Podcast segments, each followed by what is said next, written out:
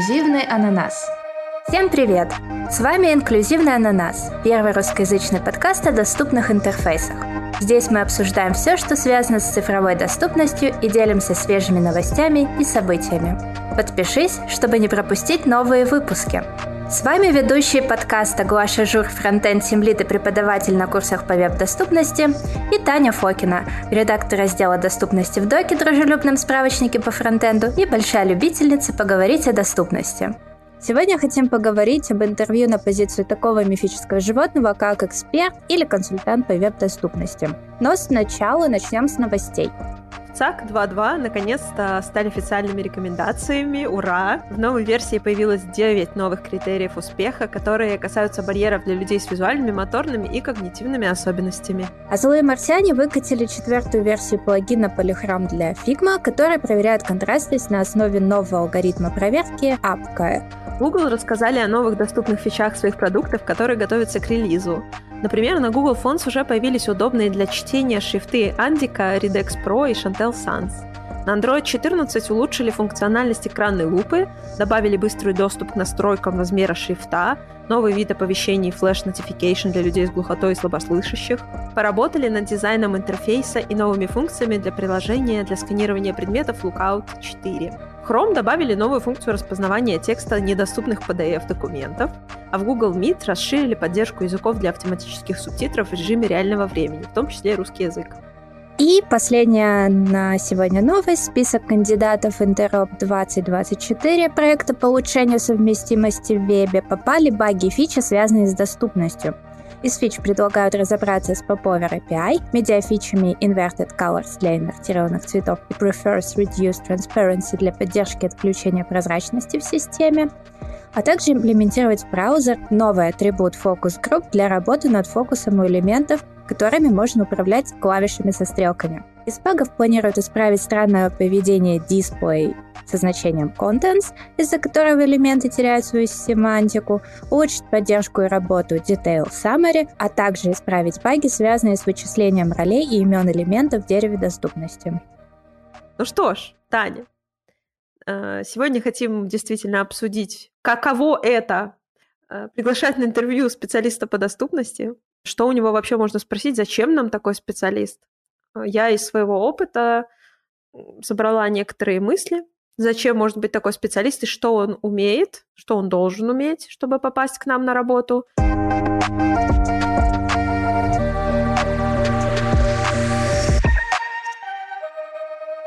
Предположим, у нас кейс, э, когда компания делает свой собственный продукт, и он недоступен, они хотят улучшить доступность в этом продукте, и какой человек им нужен, кто им поможет. И вот я прикинула и говорю, что это человек, который может провести аудит текущей системы, либо ее частей, или какой-то конкретной части. Это может быть действительно аудит прям всей сразу системы, либо, например, на испытательном сроке человек будет проводить аудит какой-то конкретной части системы.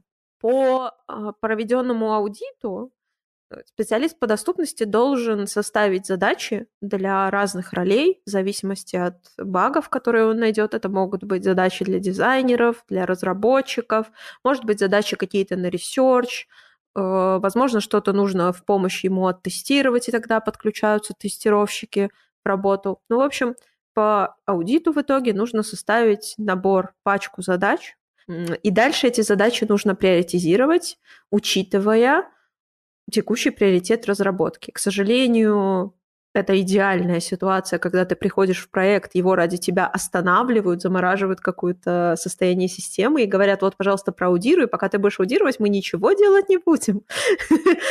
К сожалению, это никогда не происходит, поэтому мы получаем вечно развивающуюся систему, проводим аудит на каком-то стейте, и потом этот стейт меняется, пока мы пишем задачи. В общем, это должен быть не просто человек, это должен быть максимально стрессоустойчивый человек. В общем, да, и приоритеты расставляются с учетом текущих задач э, по разработке в системе, не, типа не задач по доступности, а у тебя сейчас идет, ведется разработка каких-то компонентов. Поэтому тебе придется приоритизировать не только свои, но и чужие задачи по отношению к своим. А, дальше задачи каким-то образом выполняются, и тебе как специалисту нужно тестировать полученный результат всеми возможными способами, используя всякие документы, э, все, что ты умеешь и знаешь. Поэтому нужно проверять такие знания, как специалист может протестировать результаты. Причем мы в работе тестируем, поскольку у нас есть такая экспертиза, мы тестируем и на стадии pull request, то есть мы смотрим в код в моменте, когда он еще не заехал в итоговую систему, и потом дальше уже на стадии, когда все заехало в итоговую систему и все на проде лежит. В общем, нужно уметь тестировать. Дальше этот человек составляет и поддерживает отчет о текущем состоянии доступности в системе.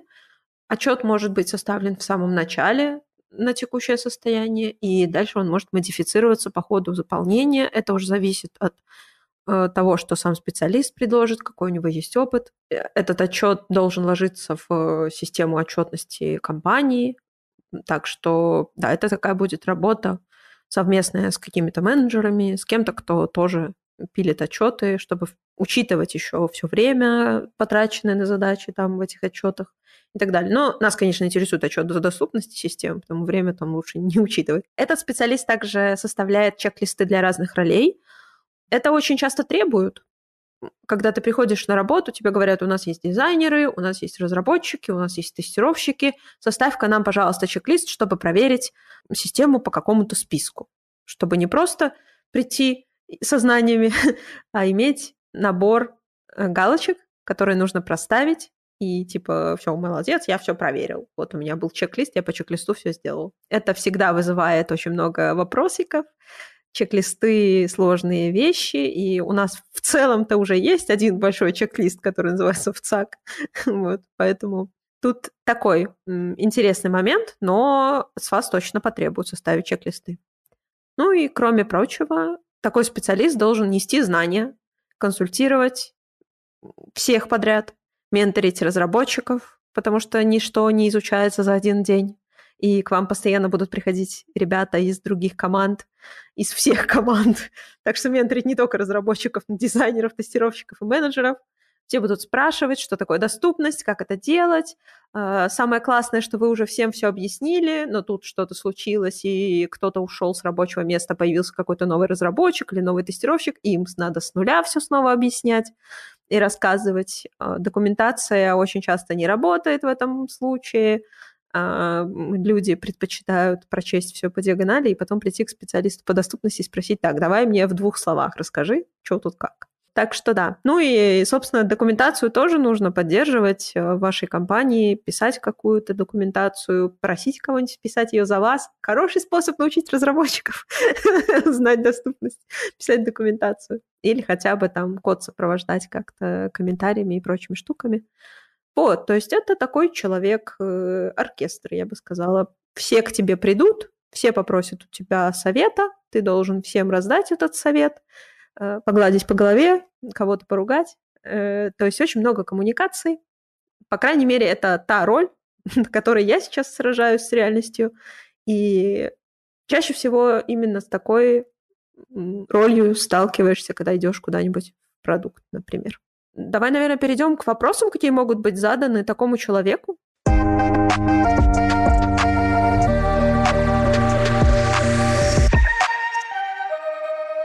А, ну, давай начнем с того, э, что могут из такого суперобщего задать по поводу твоего опыта, по поводу твоей карьеры и почему ты вообще решил заниматься доступностью, к такому разряду вопросов, более таких, наверное, и чарских, я бы сказала, можно отнести а, то, как долго ты работаешь с доступностью, какой у тебя вообще есть опыт в этом направлении, какие проекты ты вел или над какими ты работал, и о том, какие у них были, у этих проектов были особенности, с какими трудностями ты столкнулся, как их решал, э, или о каких-то интересных кейсах могут э, попросить рассказать.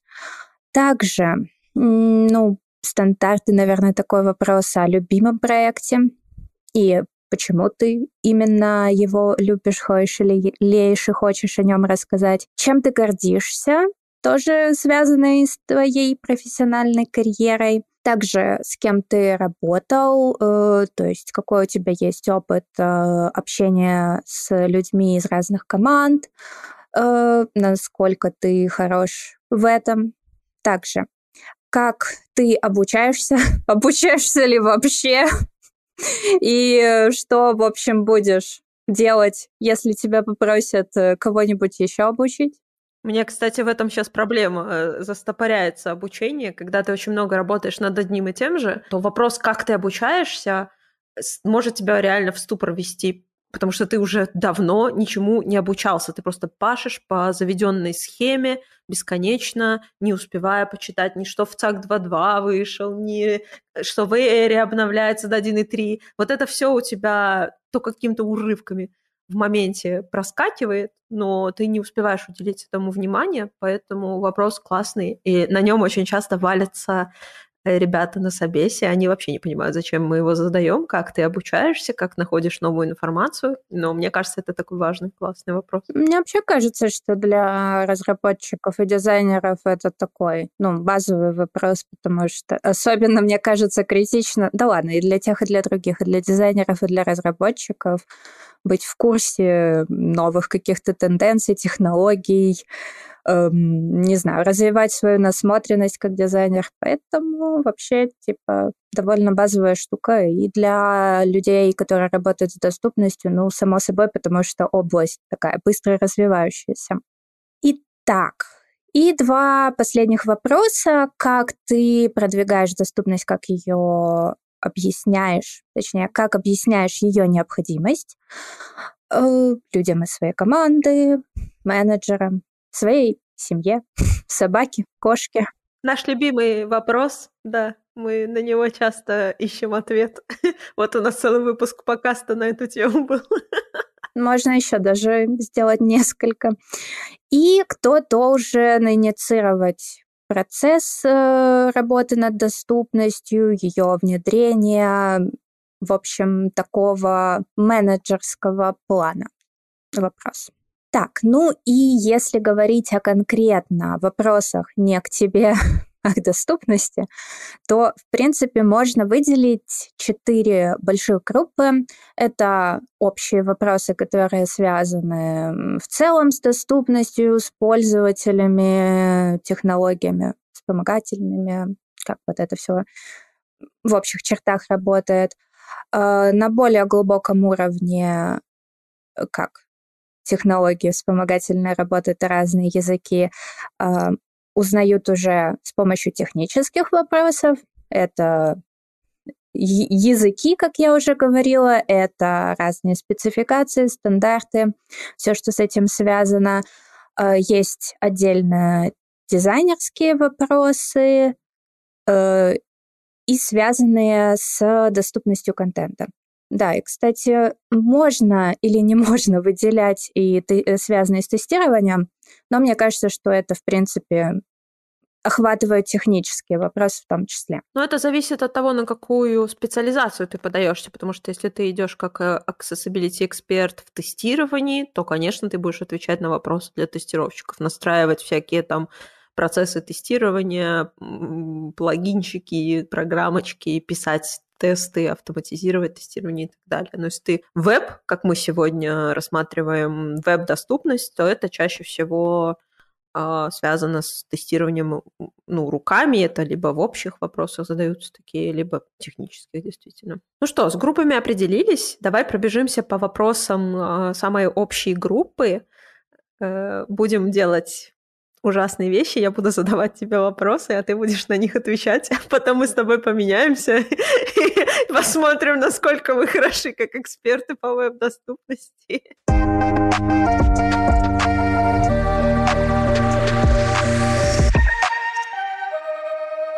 Итак, Татьяна, э, рад с вами познакомиться. И мы с вами прекрасно уже пообщались на общие всякие другие вопросики чарские. Ваш опыт нам очень нравится и подходит. Вот поэтому давайте перейдем к конкретике.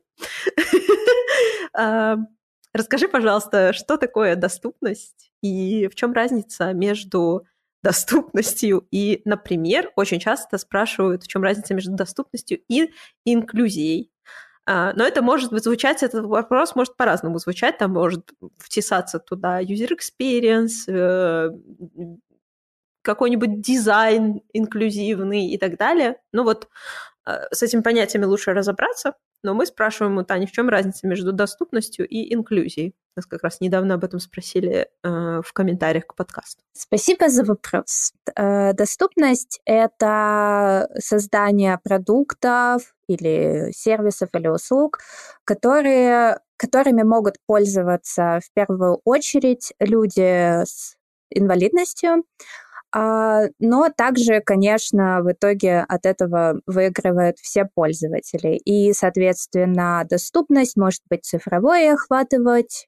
Все цифровые продукты, начиная от банкоматов, заканчивая сайтами и мобильными приложениями, и может быть конкретно связанный с вебом, то есть всем, что э, есть в браузерах и в этом вашем интернете. А, про инклюзию это довольно... Ну, есть, в общем, два взгляда на, эту, на этот вопрос.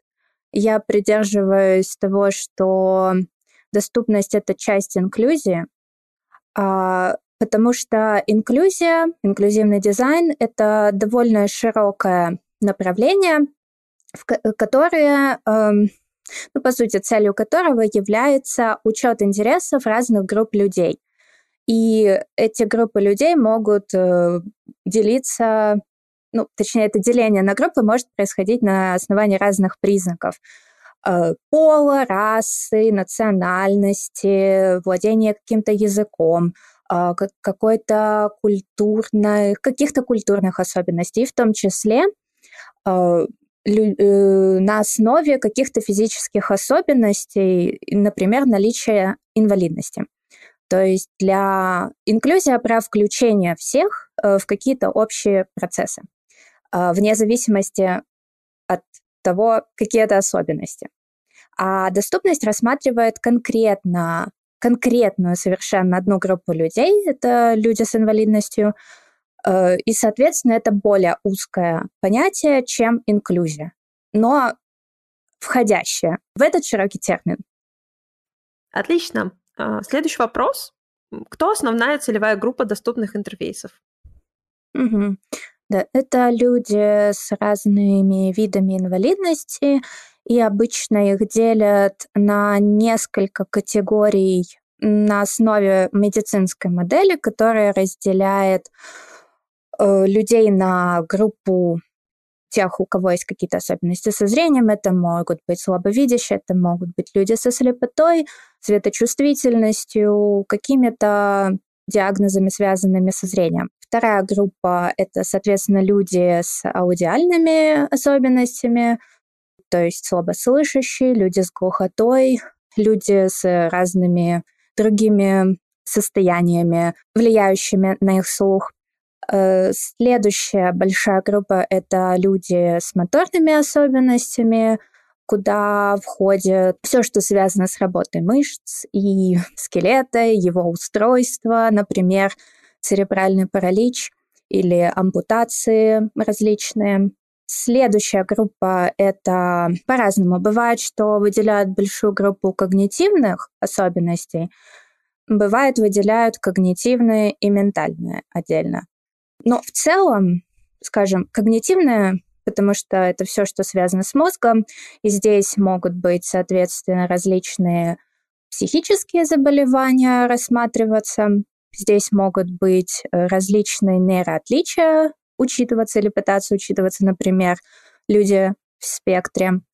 Также сюда можно отнести людей с различными умственными отсталостями, какими-то состояниями, которые влияют на то, как они воспринимают и обрабатывают информацию, насколько им э, сложно работать с каким-то видом информации. Есть еще другая группа, мне кажется, что это не совсем про когнитивные, хотя встречала включение этих пользователей в эту группу когнитивных особенностей, но э, особенности, связанные с невралгией, то есть тем, как работает твоя, в том числе нервная система. А, например, здесь можно назвать, ну, тоже как работает мозг, но уже в таком более, что ли, физиологическом ключе. Например, например, а, например, эпилепсия, да?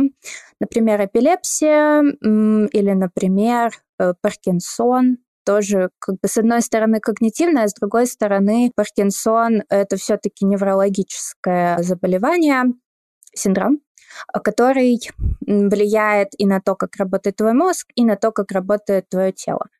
Так что вот эта вот группа неврологических особенностей, ее можно отдельно тоже выделить. А какие основные проблемы возникают у пользователей в современном там веб-интерфейсе? Например, мы тебя на веб собесим, поэтому нам интересен веб. А какие основные проблемы бывают у пользователей? Так, ну это могут быть проблемы с навигацией связанные, это могут быть проблемы, связанные с контентом, дизайном отдельно, визуальным, UX. Также это могут быть проблемы, связанные с с чем они еще могут быть-то связаны? Но с тем, что сайт вообще не открывается. Это, кажется, мы это тут не рассматриваем, потому что ты сама сказала, что доступность это все-таки для людей с инвалидностью. Если не можешь открыть сайт, это, конечно, возможно, значит, что разработчик, который написал этот, этот скрипт, он немножко того. Ну, смотри, получается, что да, это какая-то мета-недоступность, как это назвать? Мета-недоступность. А конкретный пример можешь привести э, какого-нибудь самого распространенного бага, который ты встречаешь в своей практике на сайтах? Угу.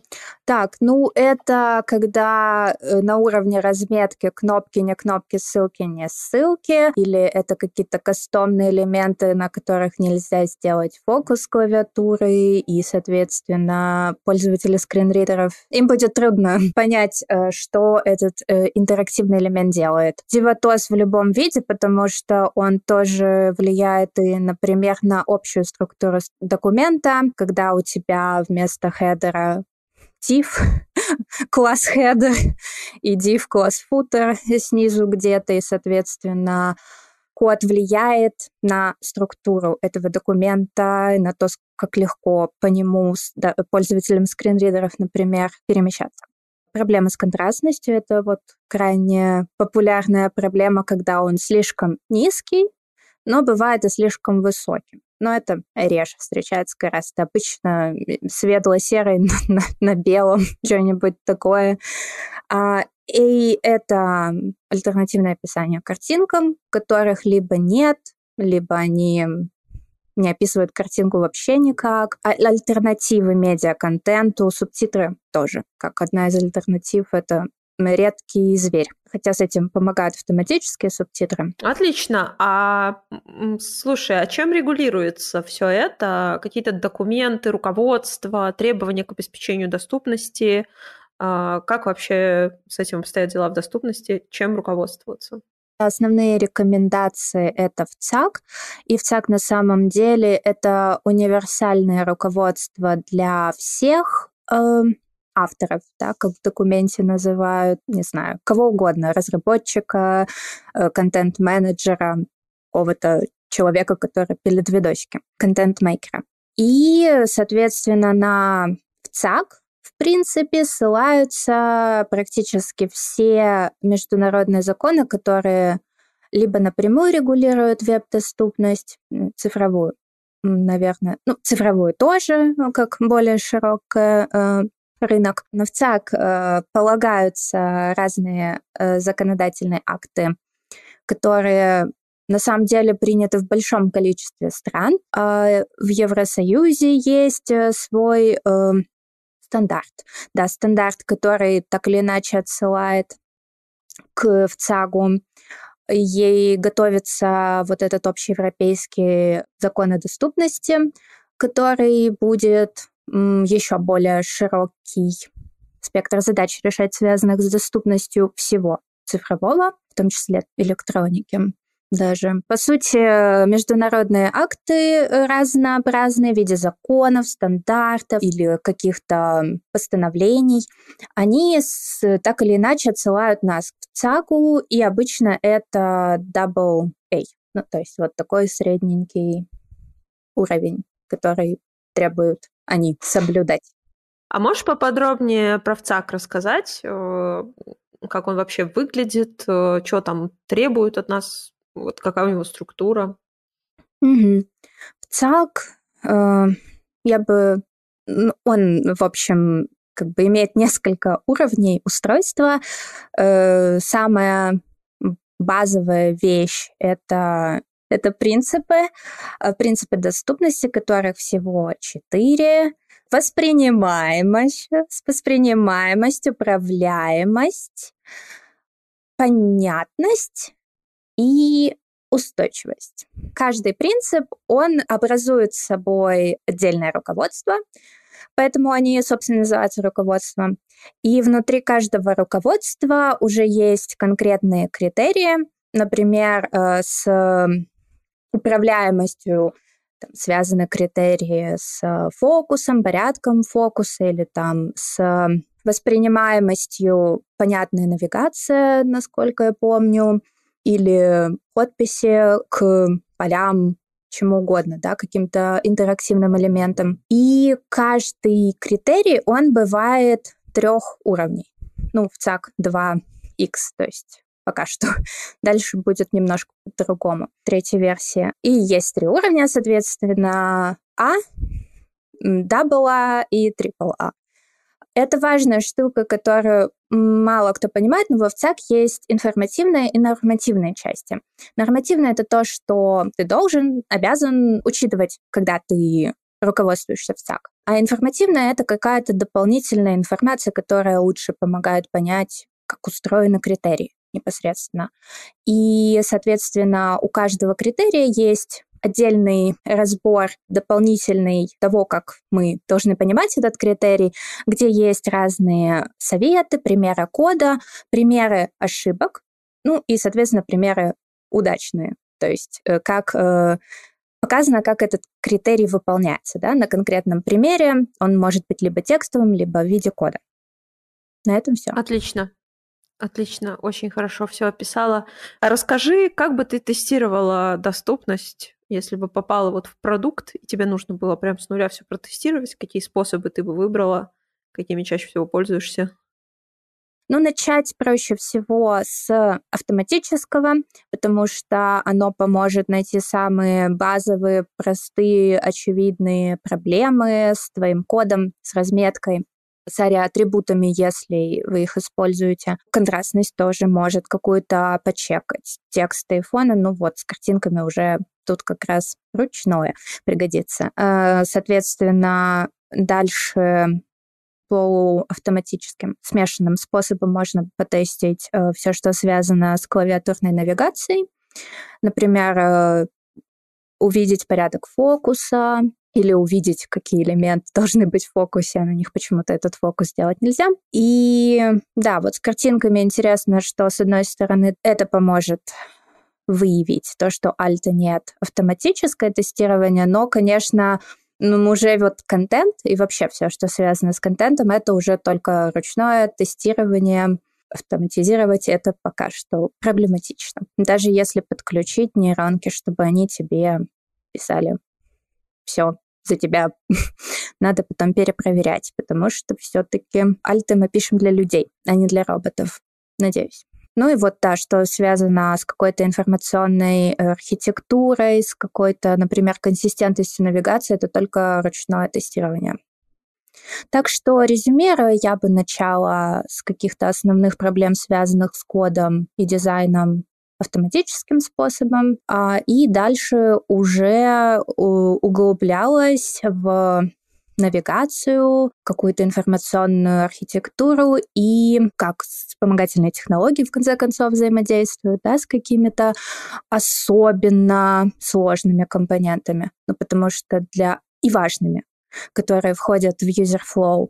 Да, да, кстати, еще важное начала бы я, конечно, все эти три вида тестирования активно использовать на самых важных страницах и важных пользовательских путях, а не все подряд потому что в первую очередь надо потушить пожары, залатать дыры, которые, скорее всего, есть на сайте, эм, такие самые большие, основные, и уже потом этот корабль продолжать дальше ремонтировать, облагораживать такими более точечными набегами. А ты упомянула вспомогательные технологии. Можешь поподробнее рассказать, mm-hmm. что это, какие бывают, э, в чем разница между скринридерами mm-hmm. и программами, которые зачитывают текст тебе с, э, со страницы? Mm-hmm. Ну, вспомогательные технологии — это большая группа на самом деле не только программ, э, какого-то софта, но и в том числе каких-то физических устройств которые, э, соответственно, помогают людям с той или иной инвалидностью воспринимать какую-то информацию, будь то визуальную, аудиальную или мультимедиа, если мы говорим про веб. В вебе мы чаще всего сталкиваемся со скринридерами, экранными луп, аппами, а, различными программами для управления интерфейсом голосом. И можно, в принципе, выделить э, всякие расширения, которые, например, повышают разряженность текста, там его контрастность, ну и, пожалуй, можно сказать о читалке, такие, которые есть в браузерах. Но кто-то ими пользуется, например, люди с дислексией могут. По сути, тот же синтезатор речи что скринридеров, так что их можно в одну группу включить.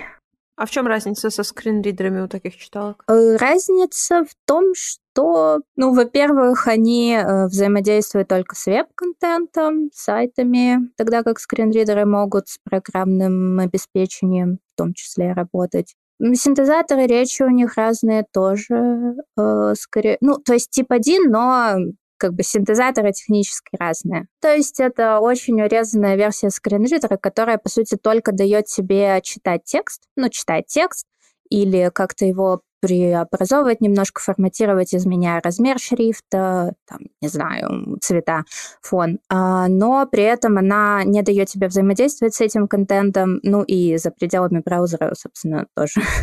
До свидания, все, что там есть.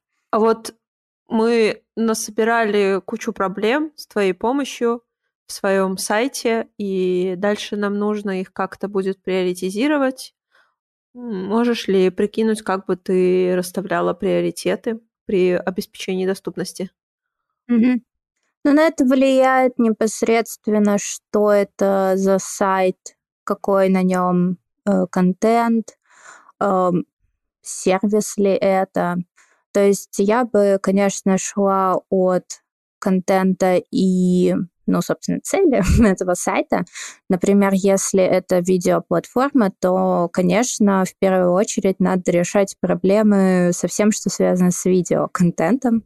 Там добавлять э, субтитры, придумывать э, алгоритмы, не знаю, добавления автоматических субтитров, работать над кнопочками плеера. Ну а если это сайт, например, как Википедия, то есть там большое количество текста и картинок, соответственно, здесь приоритет очевиден, очевидно связан с собственно, наверное, текстовыми альтернативами и э, какими-то вещами, связанными со структурой страниц, чтобы, например, было просто по ним и пользователям скринридера перемещаться, и если, соответственно, нет ориентиров, добавить эти ориентиры. А, ну и можно в этом полагаться, в том числе на ВЦАК, на уровне, например, контрастность и проблемы с ней довольно высокий приоритет, потому что это базовый принцип. Контрастность минимального уровня, критерии, ну, хотя там есть продвинутые, ну, короче. Или, например, связанные, критерии, связанные с валидной разметкой. Это вот, конечно, его больше не существует, но так или в том или ином виде он разбросан по всем другим критериям. Там, например, что ссылка не должна быть вложена в ссылку, эм, там, альты у картинок — это тоже минимального приоритета вещь. То здесь можно поэтому как бы жонглировать с одной стороны какой контент преобладает на сайте или какие пользовательские флоу у вас главные. С другой стороны, уже в рамках этого, исходя от контента, расставлять приоритеты на основе классификации уровней доступности, которые предлагает РЦАК. Я бы взяла тебя на работу. А, у тебя очень э, глубокий э, структурированный подход к получению и выдаче информации. Если мы как бы собеседуемся в уже существующий продукт, но если вдруг бы ты попала в идеальный мир, где тебе пришлось бы решать, на каком этапе нужно внедрять доступность, то ты что бы посоветовала в этом случае? Когда начинать работать с доступностью? Ну, вообще начинать с самого-самого начала. То есть, когда еще, например, продумывается будущая архитектура фичи какой-то, то есть как она будет работать и э, для чего она вообще там нужна. Э, и дальше, соответственно, с этапа проектирования бы начинала когда там только, только разрабатываются первые ошметки, наметки макета. Ну и дальше, конечно, уже это все распространяло выше или пусть будет дальше по вот этой вот горизонтали процесса разработки, потому что раскрою тайну. Большинство проблем с доступностью закладывается на этапе дизайна. Какие-то вещи вы просто не можете решить уже дальше на этапе написания кода. Соответственно, вам, вас кидают тикетами тестировщики, которые это все находят, и вы такие, ну, блин, дизайнер так нарисовал. Ну, что я буду делать? Как, как вот эту вот фигню, вылетающую слева направо, э, значит, и делающую какое-то спиральное движение посередине, я, э, в общем, вам сделаю доступным.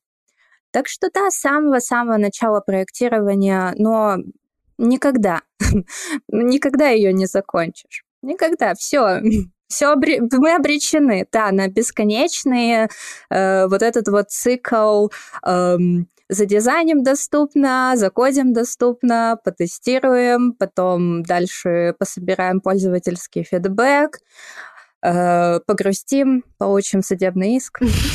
И снова начнем. Ну, это, конечно, да, и снова начнем. Но это если, конечно, вы вообще не думаете о доступности. Да. Тогда судебный иск. Ясно. Вот. На самом деле mm-hmm. такой вопрос, скорее всего, тоже будет, э, но я не хочу, чтобы мы на него сейчас отвечали, потому что это надолго. Вопрос будет, скорее всего, звучать, э, как ты будешь поддерживать дальнейшее обеспечение доступности в компании, какие инструменты будешь для этого использовать и так далее. Потому что всех всегда волнует, когда же все-таки доступность закончится, но никто не хочет верить, что никогда. Так, ну что ж, это были основные наши вопросы из основной части. Наверняка вам зададут еще что-нибудь интересное. А, но я предлагаю перейти к техническим вопросам для специалиста по веб-доступности.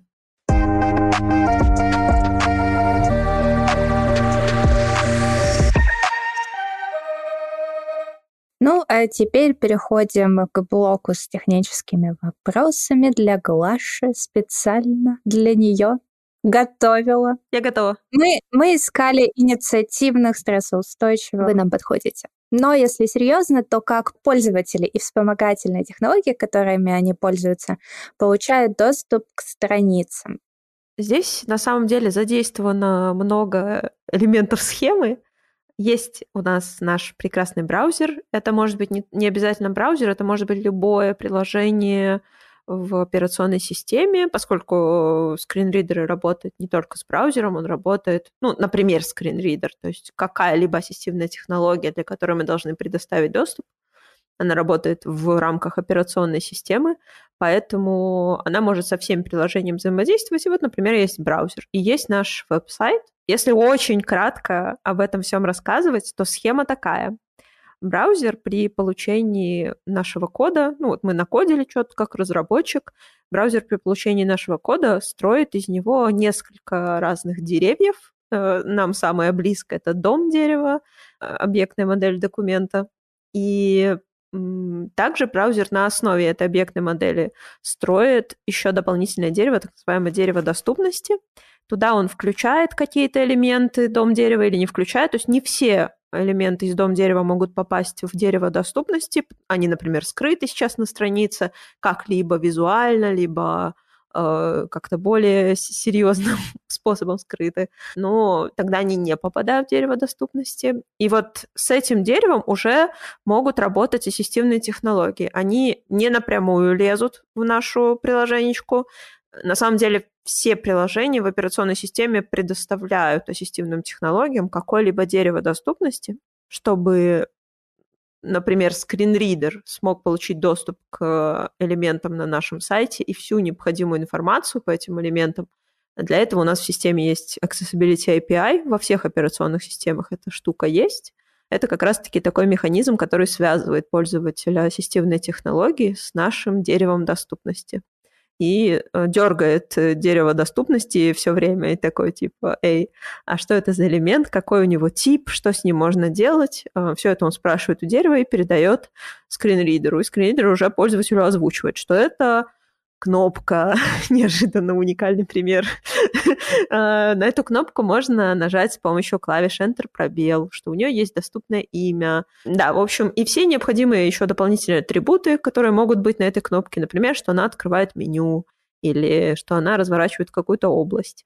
В общем, а, да, то есть есть у нас дерево доступности в нашем браузере, и есть ассессивная технология, которая через api операционной системы это дерево доступности получает. Круто. Спасибочки. Это на самом деле довольно сложный технический вопрос, который, кажется, э, показывает, насколько человек глубоко погружен в эту тему. Ну и следующий вопрос э, очевиден. Он связан с HTML. Можешь рассказать, как HTML вообще помогает делать более доступные интерфейсы. Зачем он вообще нужен нам? Удивительно, но HTML — это один из основных инструментов, которые помогают нам предоставлять наши интерфейсы, веб-интерфейсы пользователям ассистивных технологий.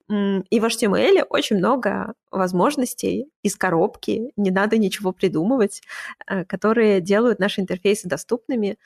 Очень давно существуют в HTML все необходимые элементы, которые уже для э, ассистивной технологии не новость. То есть ассистивная технология знает, что это за элемент.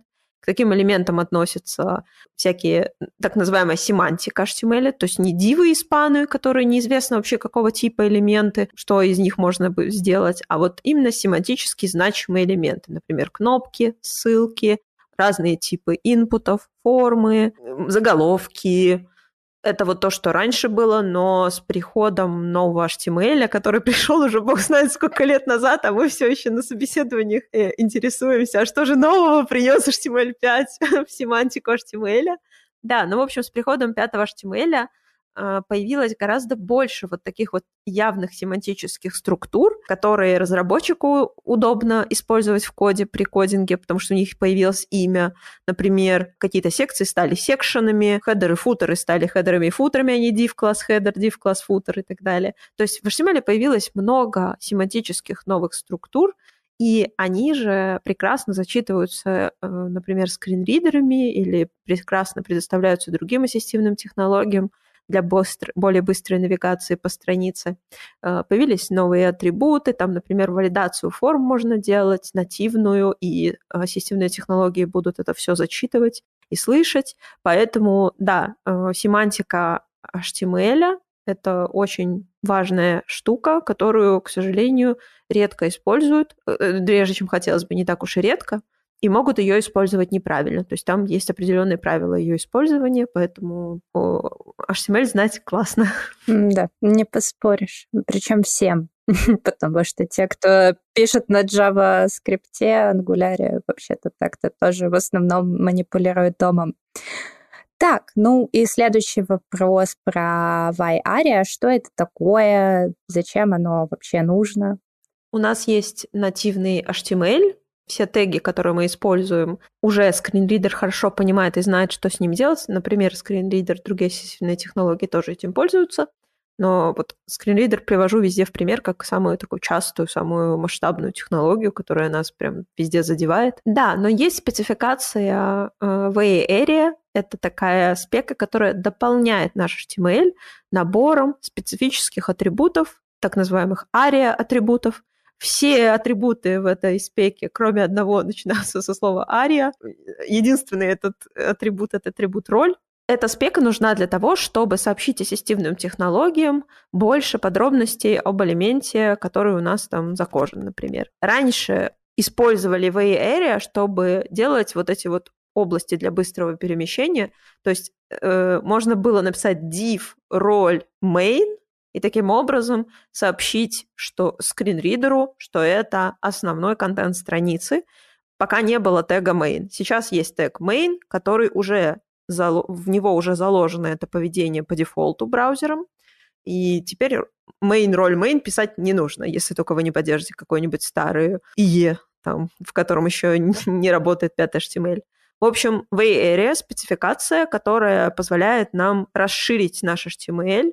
Area, собственно, расшифровывается как Accessible Rich Internet Applications. То есть мы добавляем богатство в наши прекрасные интернет-приложения, таким образом давая ассистивным технологиям дополнительную информацию о наших элементах. Эти э, атрибуты, которые в этой спецификации используются, они никак не изменяют сам HTML, и визуал они не меняют, поведение элементов они не, не меняют, вообще никак не влияют ни на что, только существуют для того, чтобы улучшить понимание ассистивными технологиями, что же там происходит на вашей страничке.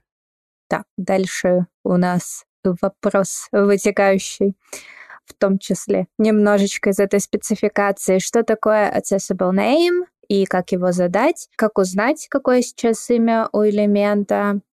Кстати, тут можно рассказать о том, как оно вычисляется коротко. Ну, то есть, типа, что приоритетнее чего. Да-да.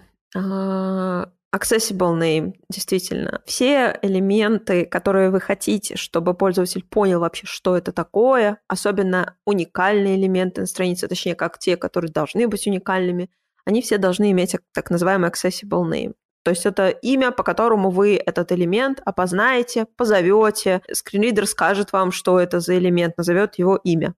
Accessible name в основном задают для интерактивных элементов. Это обязательно, чтобы у любого интерактивного элемента на странице был уникальный accessible name.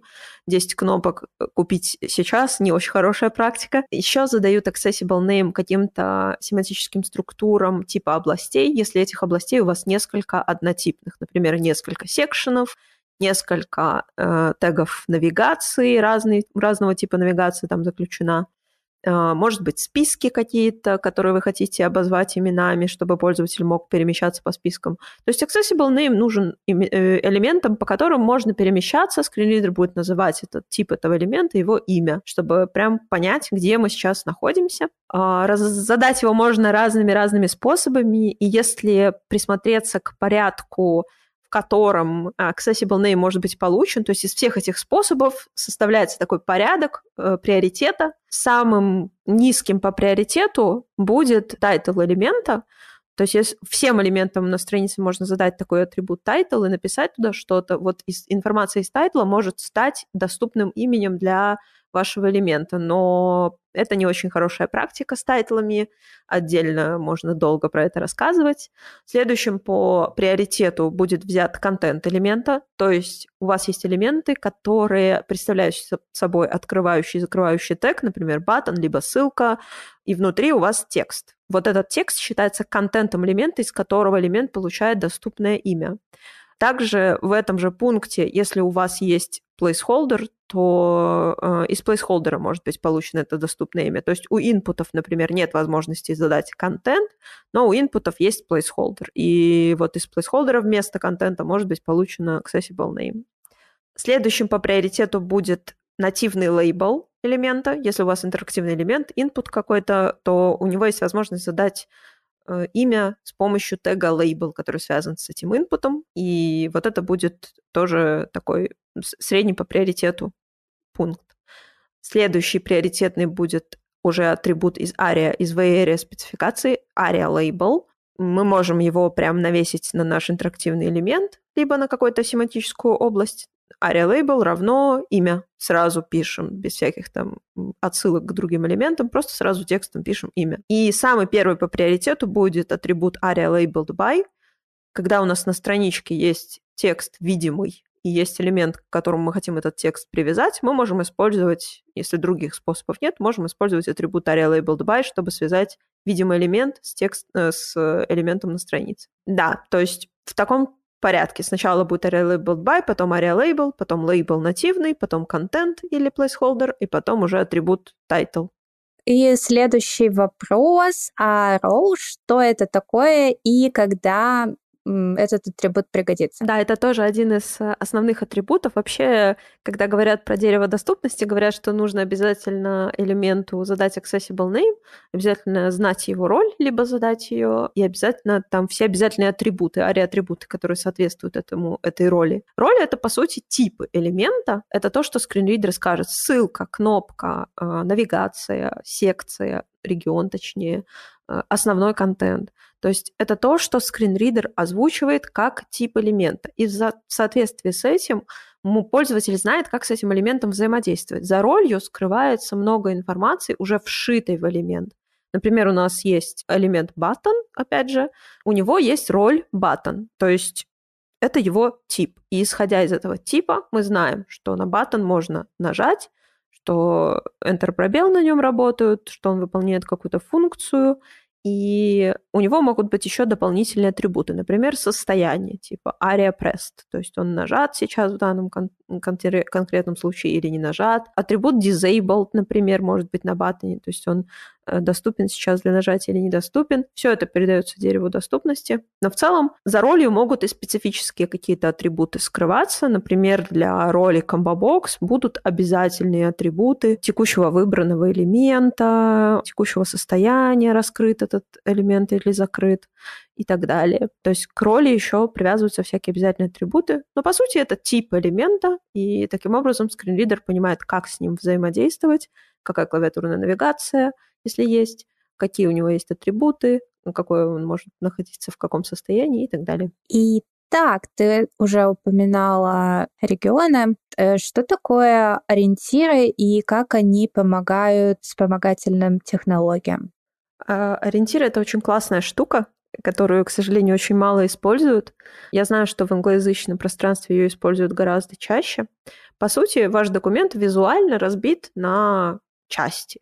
Вы видите, где находится шапка страницы, подвал страницы, основной контент между ними располагается. Этот основной контент может быть разделен на секции. Например, визуально вы видите разделение на секции с помощью каких-то графических элементов, либо, например, заголовков. То есть у нас сразу видно, что секция начинается с заголовка, там, например, второго уровня. Есть области навигации, их может быть несколько, есть какие-то боковые элементы дополнительные, Э, там реклама или какой-нибудь доп. материал. И во все эти области хотелось бы быстро перемещаться. И вот у пользователей, в частности скринридеров, как ассистивных технологий, есть такая возможность быстро перемещаться по этим областям с помощью одной единственной клавиши. Но чтобы у них была такая возможность, их нужно правильно закодить. Поэтому в HTML у нас есть такое понятие, как ориентиры или ландмарки.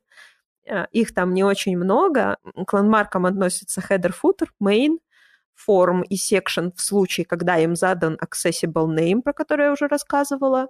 Есть у нас новый landmark search, который с 118 хрома будет работать. Пока что никто, скринридер пока не понимает, что это такое. И э, есть еще landmark aside, enough.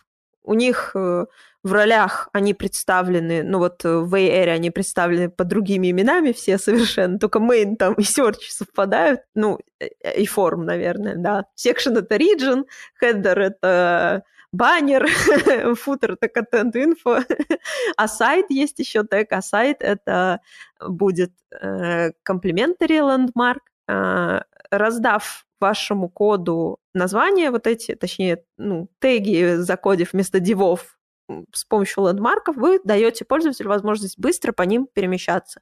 Ну, главное не забывать, что секция по секциям по дефолту не получится быстро перемещаться, надо заголовок им обязательно задать. И это недостаточно просто H2 внутрь секции вставить, нужно его программно связать с тегом section, то есть aria labeled by написать и туда айдишник заголовка секции, либо aria label и туда просто текст. Вот, то есть быстрая, удобная навигация по контенту, как будто если вы глазами быстро нашли нужную вам секцию на странице.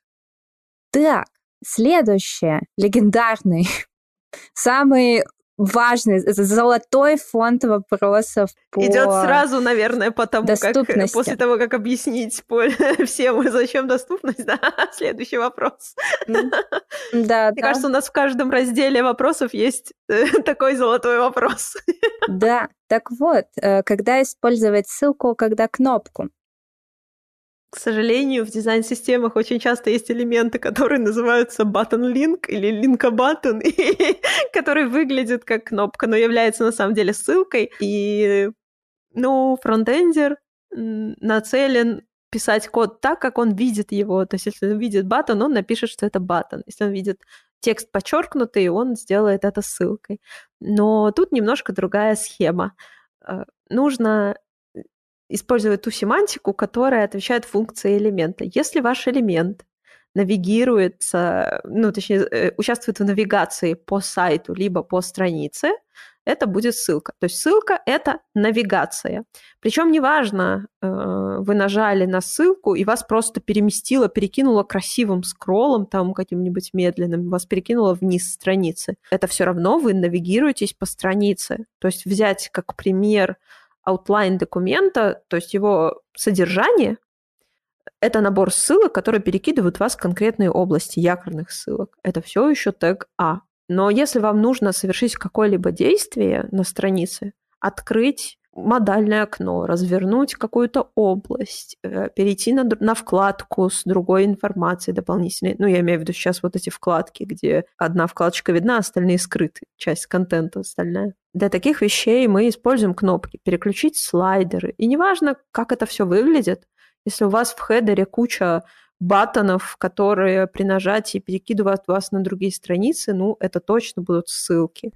Так, но теперь к вопросу посложнее. Что такое Live Regions и когда мы должны использовать? эту штуку? О, Live Regions. Э, я знаю одного человека в нашем пространстве русскоязычном, который долго и много пишет статьи на эту тему. Ее зовут Татьяна Фокина. Это великолепный специалист по живым регионам. Она недавно в доке как раз статью про это выложила с песочницы, где можно пощелкать, пощупать, послушать, как это все используется. Но на самом деле это и есть живые регионы. То есть, когда у вас на странице происходит обновление какого-то материала, какой-то информации, оно происходит динамически, и э, может вызвано быть каким-то событием, или это постоянно обновляется какая-то информация, бегут какие-нибудь там проценты по акциям, я не знаю, как это все там называется, но может быть таймер какой-то на странице.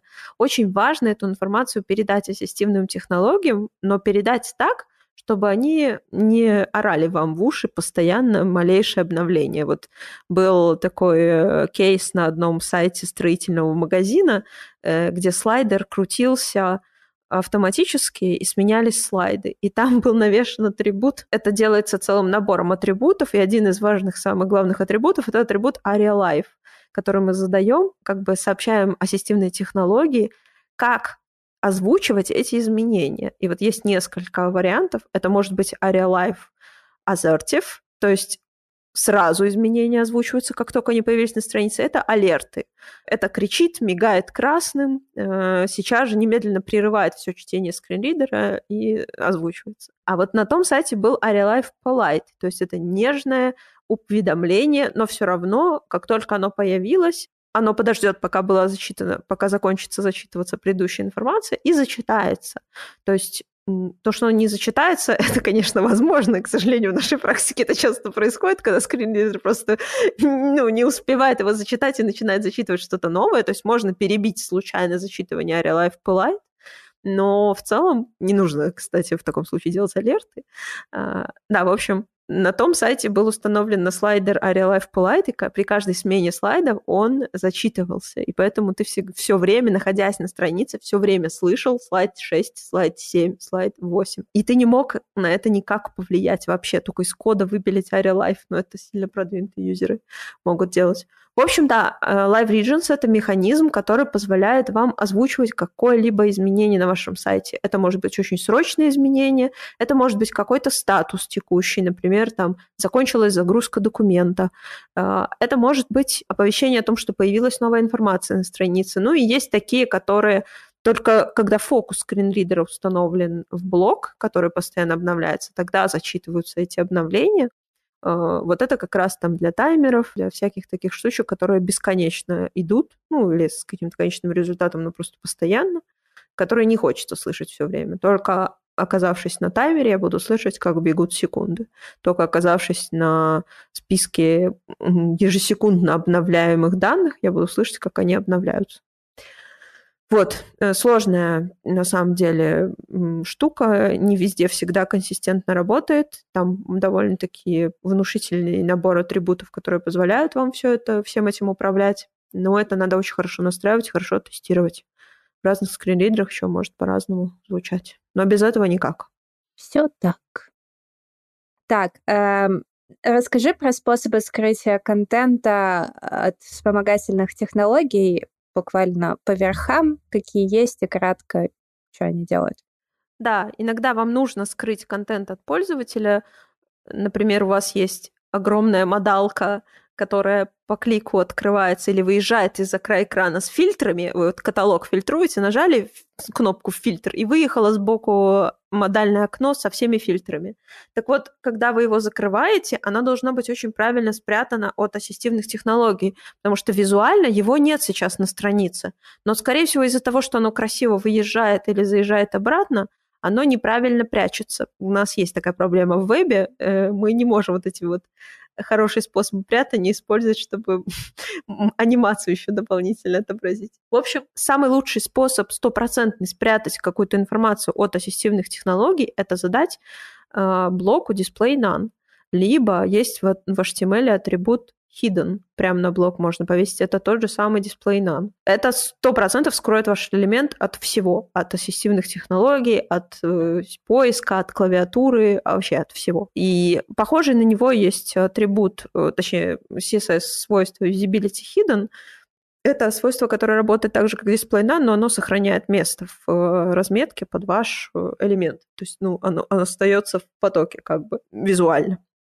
Но при этом никто его не найдет, тоже ни клавиатуру, ни скринридер, ничего. Но если что-то на странице видимое, мы хотим, чтобы скринридер не зачитывал, и здесь много красных восклицательных знаков «подумай» тысячу раз, перед тем, как использовать это свойство, в спецификации в area есть свойство aria hidden со значением true. В чем прикол его? Оно полностью выпиливает элемент из дерева доступности. Скринридер не сочетает ни тип элемента, ни текст весь, который в элементе находится. Но если там будет, хоть случайно попадется какой-нибудь фокусабельный элемент, интерактивный какой-нибудь, например, у вас есть таблица с формой.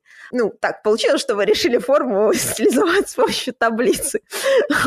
Такое бывало.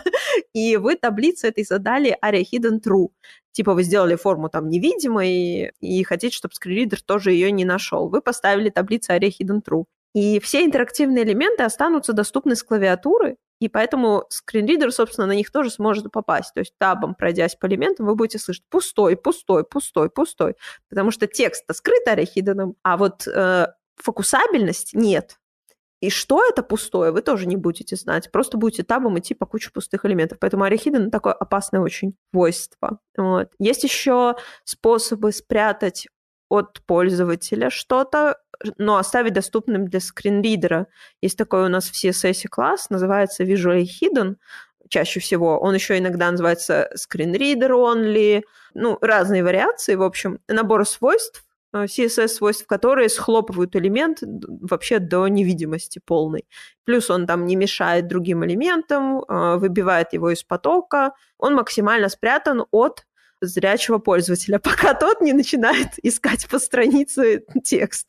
Типа поиском по странице этот элемент будет найден, он подсветится, но него не будет видно. То есть где-то у вас какой-то невидимый текст на страничке спрятан.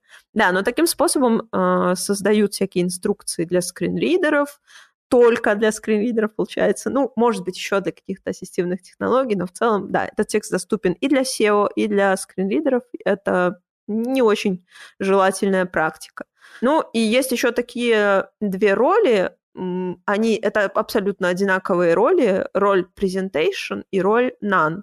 Вот они тоже связаны со скрытием информации от ассистивных технологий, но их задача скрыть семантику, то есть полностью уничтожить семантику вашего элемента. Это очень часто используется в верстке HTML-писем, когда верстаются э, таблицами письма все еще, там вообще мало что меняется в этой верстке. И чтобы скринридер не говорил каждый раз, что он сейчас находится в таблице, это первая ячейка первой строки таблицы, и в ней такие-то данные, ну, визуально-то никакой таблицы нет, э, вы можете использовать роль none, либо роль presentation на таблице только, и эта роль вырубит семантику этой таблицы у всех ее обязательных детей. Если у вас внутри таблицы есть какие-то семантические элементы, не связанные с таблицей, там картинки, кнопки, ссылки и так далее, у них все прекрасно будет. То есть они с таблицей не связаны, их семантика останется на месте. Но у таблицы, у ее строк, у ее там кэпшена, тхеда, у всего вот этого вот, и ТДшек, и ТАшек, у них у всех семантика будет уничтожена, и скриндер ее не зачитает, и не будет никакого поведения специфического для таблички прилагать. Э, э, кстати, fun fact. Э, с ARIA Described By вы можете забыть о том, как работает Hidden или Display None или Visually Hidden. В какой-то момент вы можете обнаружить себя в ситуации, когда вы его скрыли вроде бы железобетонно от скринридеров, а они все равно зачитывают контент. Так, ну и вопросы, на которые мы не будем отвечать, но которые могут вам задать, э, касающиеся всех всяких технических штук, это э, привести примеры, когда стоит использовать ария, а когда, наоборот, не стоит прибегать к этому способу размечать э, страничку, рассказать, какие есть проблемы работы ария с разными браузерами, скринридерами, про, в общем, поддержку.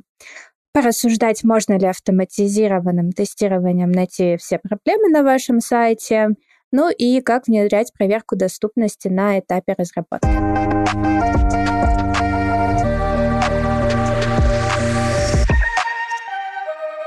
Ну что ж, с разработкой чуть-чуть разобрались. Э, давай теперь поговорим про самые частые вопросы, которые могут тебе быть заданы чтобы обеспечить доступность дизайна. И с самого первого ты уже говорила про то, что на этапе дизайна очень важно внедрять доступность. А, а как влияет вообще дизайн на процессы, на другие процессы, которые за ним следуют? поподробнее чуть-чуть можешь рассказать? Короткий ответ. Э, влияют очень сильно, но если говорить конкретно, то на уровне дизайна закладывается практически весь будущий ваш код. Например, э, не, плохая контрастность текста по отношению к фону, э, ну, в общем, сильно повлияет на читаемость вашего текста, потому что эти, эти недоступные цвета вы будете в своем CSS-файлике хранить. Какие-то сложные и непонятные компоненты, которые э, с точки зрения UX сложные, какого-то восприятия и взаимодействия, и с точки зрения разработки тоже могут сильно повлиять и на разработку, и на скорость, и на качество, потому что если на этапе дизайна не закладывается какое-то ясное, четкое понимание того, как, зачем и почему этот элемент на странице, как он работает, а как с ним должны взаимодействовать пользователи, какой получать результат, при взаимодействии. Это сильно, конечно же, влияет на выбор э, того, как вы это закодите. Ну, точнее, с помощью чего вы это закодите. А, и как на это отреагируют скринридеры. Что касается навигации, то же самое. Если у вас э, кнопка выглядит одинаково на каждой странице, но при этом у нее разная функциональность, ну, соответственно, вы можете, конечно, реиспользовать какой-то компонент, но будет ли это доступным для пользователей с точки зрения какого-то восприятия интерфейса? Нет, не особо. Ну и знаменитые ссылки и кнопки, то есть часто то, что выглядит как э, дизайнеры какие-то не понимают, что такое ссылка, что такое кнопка, смешивают это на уровне визуальном, что вредит юзабилити довольно серьезно и делает ваш интерфейс непредсказуемым. Вы, конечно, как разработчик с этим можете справиться, но пользователям, ну, в общем, как всегда, достанется от вашего дизайна. Больно. А ты упоминала контрастность. Э, коротко, что вообще это такое и для каких э, элементов нужно ее учитывать? Так, ну, контрастность, она про отношение цветов. Это мог, может быть цвет текста и фона на вашей странице. Это может быть текст кнопки и фона кнопки. Это может быть подчеркивание или цвет э, ссылки при наведении на нее. Ну и э, контрастность картинок с текстом также должна учитываться, потому что если на вашей картинке текст, и он важен, и при этом не контрастен по отношению к фоновому цвету этой картинки, то это тоже проблема с контрастностью. Ну и есть разные алгоритмы расчета контраста их как бы, по сути, два. Одна формула, которую предлагает в ЦАК-2, и другая новая формула, как раз апка, э, которую предлагает в ЦАК-3. И, соответственно, ну, если не вдаваясь в детали, то на контрастность влияет, если коротко, начертание э, и размер шрифта в, в старом алгоритме расчета. А вот в апке уже будет учитываться большее количество переменных, то есть там будет э, шрифт влиять, да, насколько я помню. То есть сам тип шрифта, начертание, само собой, цвет, размеры, и, по-моему, я еще что-то забыла. Ну, в общем, там будет гораздо больше всего. Но вопрос был не про это. На вопрос ты в целом ответила. Mm-hmm. А, а вот тоже связанный с цветами вопрос. Бывает, когда мы передаем какую-то информацию пользователю только цветом, например, там красный какой-нибудь кружок или там красные зеленые кнопки, поднять трубку, положить трубку, там э, всякие такие вот кейсы, или когда мы, например, mm-hmm. пишем под полем сообщение красное, что там заполните как-нибудь по-другому это поле. Вот в чем проблема передачи информации только цветом? Угу. Ну, проблема э, главная заключается в том, что не все люди различают цвета, и не все люди различают их из-за того, что у них, например, цветовая слепота или дальтонизм. На это может влиять э, уровень освещения в помещении на солнышке. В общем, сами представляете, как сильно изменяются цвета, плюс на это влияют э, мониторы, экраны и так далее. И поэтому, если мы полагаемся на цвета, э, то большая часть людей отрезается от отрезается. К примеру, если вы используете цвета без подписей при ну, на маркетплейсах, обозначающие одежду, то человек с цветовой слепотой вряд ли сможет отличить э, синий от зеленого. Кто-то скажет, какая разница, ведь человек с цветовой слепотой не различает цвета, но это важно люди все еще хотят носить э, синюю одежду или подобрать э, себе кроксы именно нужного ему салатового оттенка. Так что вот, ну и на графиках это тоже, да, критично, потому что если вы обозначаете какие-то какую-то информацию с помощью цветов, то, соответственно, такой график становится нечитаемым для пользователей, которые по какой-то причине не могут различать цвета. С графиками классный пример. Это, наверное, одна из основных областей, где очень сложно э, переделать все так, чтобы не только цветом обозначать. Мы, кстати, в самом первом, по-моему, выпуске подкаста про графики разговаривали. Там у нас, да, были идеи о том, как улучшить их доступность визуальную, поэтому можно переслушать. Отлично. Я еще знаю, что я сама с этим стала часто сталкиваться почему-то, но когда на сайте все мигает, сияет и куда-то текут какие-то элементы, бегают, для меня это становится реально таким отвлекающим фактором. То есть анимация на наших веб-ресурсах и как сделать ее более доступной, о чем подумать в, на этапе mm-hmm. дизайна. Ну, на этапе дизайна в первую очередь надо подумать о том, где она уместна, а где нет.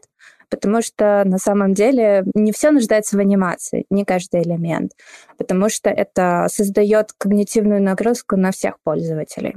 Ну и не только когнитивную, кстати, на перформанс тоже может влиять, если плохо закожено и если дизайнер хотел анимировать все. Ну и также э, на этапе дизайна можно предусмотреть эм, во-первых, подумать про тип анимации, да, и избегать каких-то более опасных видов, например, э, ярких вспышек и красных вспышек. Это когда кадры сменяются через красный цвет. И также подумать о возможности управления анимацией, например, добавить кнопку отключения анимации, куда-то в видное место, ну или если это автовоспроизводящееся видео, во-первых, не делайте автовоспроизведение, а если делаете, то, соответственно, добавить э, кнопку паузы. Ну, то же самое с какой-то анимашкой.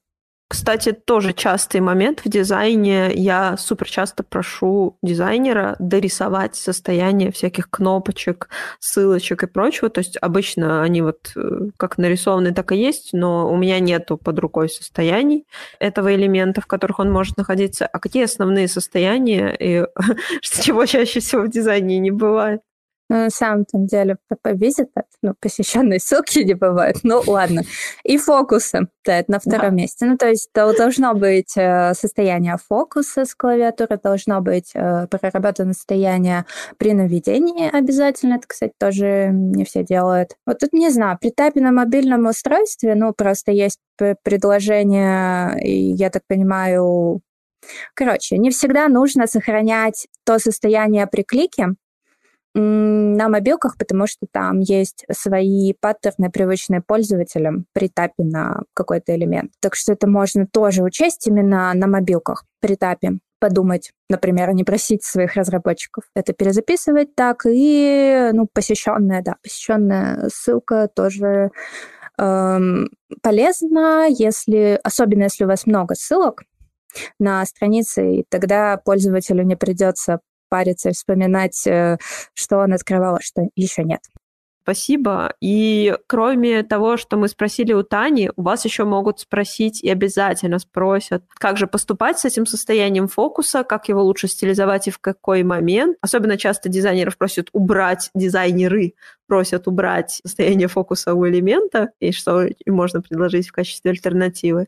Также вас, скорее всего, спросят про дизайн форм, что важно учесть при дизайне форм, какие там состояния ошибок и прочие штуки, как вылазят ошибки, про рекомендации по заполнению элементов форм и так далее. Вас еще могут спросить, какие шаги вы предпримете как эксперт по доступности, чтобы объяснить дизайнерам, как передавать их макеты в разработку.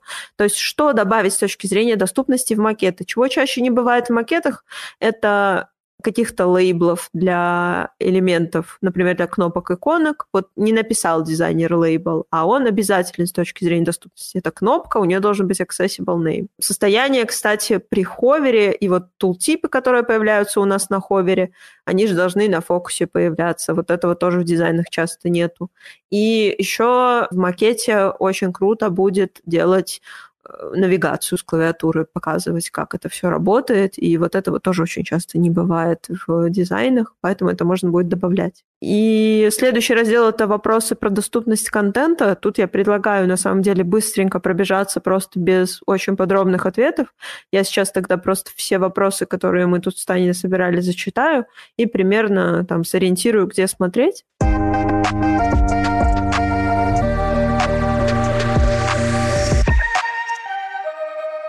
Один из главных вопросов будет это как сделать доступными картинки для всех пользователей. Это очень частый вопрос про атрибут Alt. Там же вас спросят, чем отличается декоративная картинка от контентной, важной для понимания. Тут важно учесть, что если у картинки alt вообще атрибут не указать в коде, то картинка будет зачитана скринридерами, используя ее полный путь. То есть, э, скорее всего, там посимвольно может быть зачитан путь картинки вместо ее доступного имени. Но alt может быть пустым для декоративных картинок. Пуста – это не пробел. Пробел не является пустотой.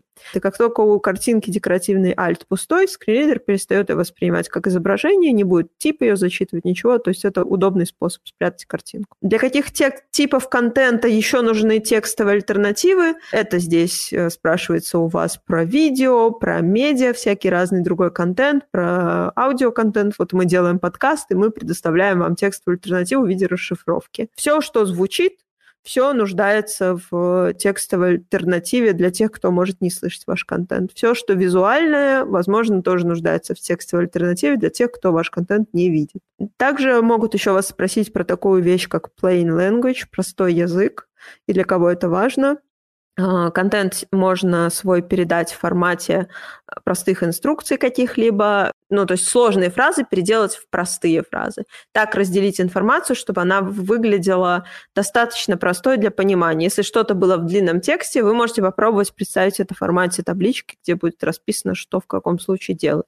Плюс визуальные будут направляющие. Тоже частый вопрос про паттерны ссылок из разряда «тут», читать тут, смотреть здесь, э, далее, купить, добавить в корзину. Всякие вот такие вот ссылки, которые по 10 раз повторяются на странице, и их текст используется как accessible name, то есть у вас э, в ассистивной технологии будет список элементов с одинаковым именем, и вы никогда не знаете, что этот элемент делает. Тут важно добавлять, э, расширять как-то этот name, чтобы он больше контекста давал пользователю о том, что будет, если вы нажмете на этот элемент.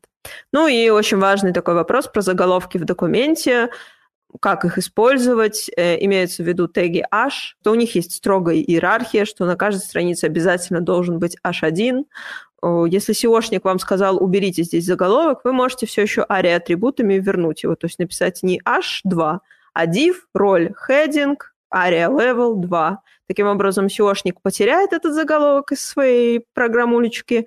А, Google тоже, по-моему, не считает это заголовком, но зато пользователь скринридера получит его как заголовок в своей заголовочной структуре и сможет по ним быстро перемещаться. Заголовки очень важны для навигации пользователей по документу, причем не обязательно пользователей скринридеров. Есть такое в браузере расширение Headings Map, которое вам строит структуру заголовка, и вы можете по ним скакать с клавиатуры просто, легко перемещаясь по разделам вашего сайта. Ну и дальше вас еще могут спросить про специфику доступности документов, которые вы прикрепляете на веб-страничке, всяких Word, PDF, Excel, PowerPoint и так далее. Да, это, в общем-то, все вопросы, которые мы хотим обсудить с вами, и э, наверняка еще будут вам заданы вопросы по конкретным кейсам. То есть у компании будет какое-то четкое представление, что они хотят, чтобы вы пофиксили, и они будут вам говорить, вот у нас есть модальные окна, мы там не знаем вообще, что с ними делать, и вы должны будете рассказать что бы вы сделали, какой, как бы вы применили какой подход к разработке доступности этих модальных окон. Кейсы еще могут быть.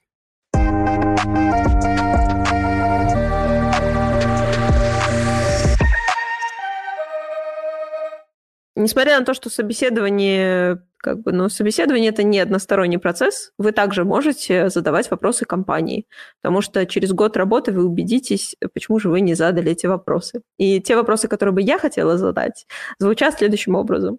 А почему же вам нужен в компании специалист по доступности? Что уже есть в компании? Какие процессы настроены? Какие главные боли текущего решения с точки зрения доступности, где я прикажусь больше всего как специалист? Если я захочу вписать свои приоритеты в ваши приоритеты, как мы будем разбираться, чьи важнее? Э, то есть ты говоришь, я специалист по доступности, здесь очень важные вещи нужно пофиксить, а у тебя в компании параллельно идет разработка какой-нибудь важной фичи. Тут нужно соотносить приоритеты свои и их. Далее, какие ресурсы компания готова предоставить тебе в качестве эксперта потому что это оборудование, это программы для тестирования, инструменты автоматизированного тестирования, инструменты аудирования, и очень часто они стоят денег. Также вопрос, какие есть перспективы. Это разовое вы, разовую доступность сейчас делаете, или вы хотите дальше над ней работать, активно ее развивать. И как вы дальше вообще планируете развивать это направление и обучать сотрудников, какие будут выделены ресурсы на это все. Вот такие вопросы вы можете задать в компании, э, и поверьте мне, вам ответят, но очень принужденно.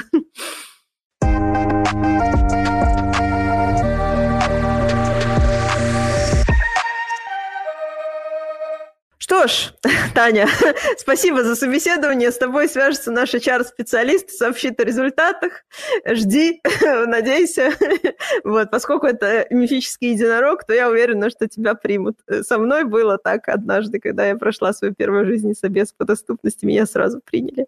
Ну а если серьезно, то спецов по доступности не очень много сейчас, и э, собеседующих тоже они тоже не являются специалистами, скорее всего. То есть это будет редко, когда в компании вас зовут, чтобы дополнить отдел по доступности. Скорее всего, будете единственным единорогом там на всю, э, на весь проект. И вам придется доказывать им свои знания, ну, грубо говоря. Либо они просто будут кивать и э, соглашаться со всем, что вы говорите, так что вы тут в позитивной позиции находитесь. Но знать все равно очень важно. Э, да, и вы знаете просто, что даже если вам не будет какого-то какого-то однозначного вразумительного фидбэка, насколько вы крутой специалист, вы все равно крутой специалист, вы в этом разбираетесь, а, знаете, что это такое, и не бойтесь ходить на такие собеседования, улучшать всю эту экосистему, скажем так. Таня, не бойся ходить на собеседование по эксперту по доступности. Все, завтра же побегу эм, куда-нибудь, кому-нибудь писать на LinkedIn. Отличный план. Ну да, да, полностью согласна с твоими выводами. И быстренько про события.